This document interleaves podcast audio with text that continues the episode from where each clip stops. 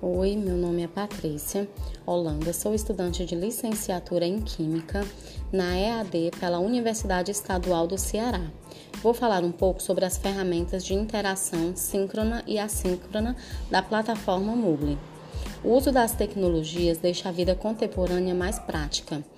E essa ação não é diferente quando se trata da educação. Sendo assim, o ensino via EAD conquista cada vez mais adébitos e a utilização de ferramentas síncronas e assíncronas para fazer o ensino à distância de maneira mais eficaz e essencial.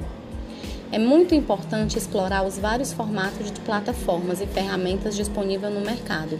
As ferramentas síncronas e assíncronas, como por exemplo, as ferramentas síncronas do EAD são aquela que é necessária a participação do aluno e do professor no mesmo instante e no, no mesmo ambiente. Nesse caso, virtual. Assim sendo, ambos devem estar, estar conectados no mesmo momento e interagir entre si de alguma forma para concluírem o objetivo da sua aula. O principal benefício dessa modalidade é a praticidade para tirar dúvidas. Além disso, essa é uma garantia que o aluno está comprometido com o curso. Ainda nas aulas via EAD com ferramentas e plataformas síncronas, é necessário que o aluno esteja concentrado da mesma maneira que estaria em sua aula presencial. E uma das grandes vantagens para aumentar o engajamento dos estudantes. Alguns exemplos dessas ferramentas síncronas é a webconferência e o chat, que é a sala de bate-papo. É, diferentemente da ferramenta síncrono, temos as ferramentas também assíncrona do EAD, que são aquelas consideradas desconectadas do mundo real ou atual, ou seja, não é necessário que o aluno e o professor estejam conectados ao mesmo tempo para que realizem as suas tarefas e, aprendizagem, e o aprendizagem seja adequado. A principal diferença entre as ferramentas síncrona e assíncrona é que a segunda oferece uma liberdade tanto ao aluno quanto aos tutores. Isso porque permite aos indivíduos desenvolver o aprendizado de acordo com seu tempo, horário e local preferido para aprendizado. Isso é, cada um faz o seu horário. Também aos professores permite que grave as aulas e não precisem estar online no exato momento. No caso das ferramentas assíncronas, também é possível avaliar o aprendizado do aluno por meio de avaliações e teste depois do momento de aprendizado.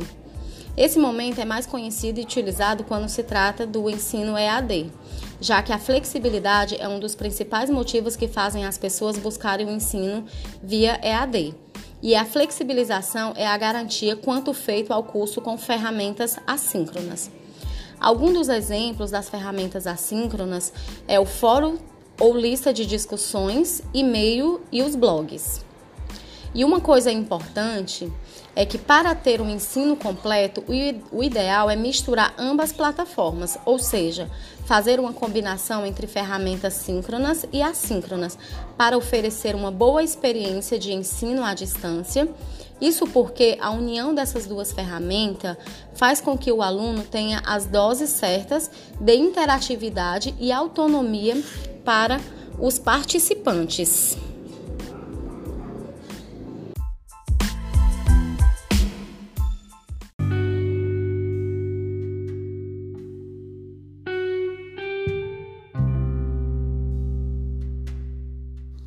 Boa tarde, meu nome é Manuel Elias de Holanda Souza, do nono ano no ar, no trabalho de inglês da professora Valéria Pires, e estou apresentando uma mulher. Que, qual é o seu nome? Patrícia de Holanda. Patrícia de Holanda. Do, primeira é, pergunta: você, você se considera uma mulher que inspira as outras mulheres? E se sim, de que forma? Não. Não. 3. E você foi inspirada por alguém na sua vida? Sim, por várias professoras ao longo da vida. Cite algum desafio que você enfrentou na sua trajetória de vida pelo fato de ser mulher. Ah, um dos grandes desafios foi continuar mantendo meus estudos e trabalhando, mesmo já sendo mãe e dona de casa. Qual mensagem você gostaria de deixar para as mulheres nesse dia de comemoração?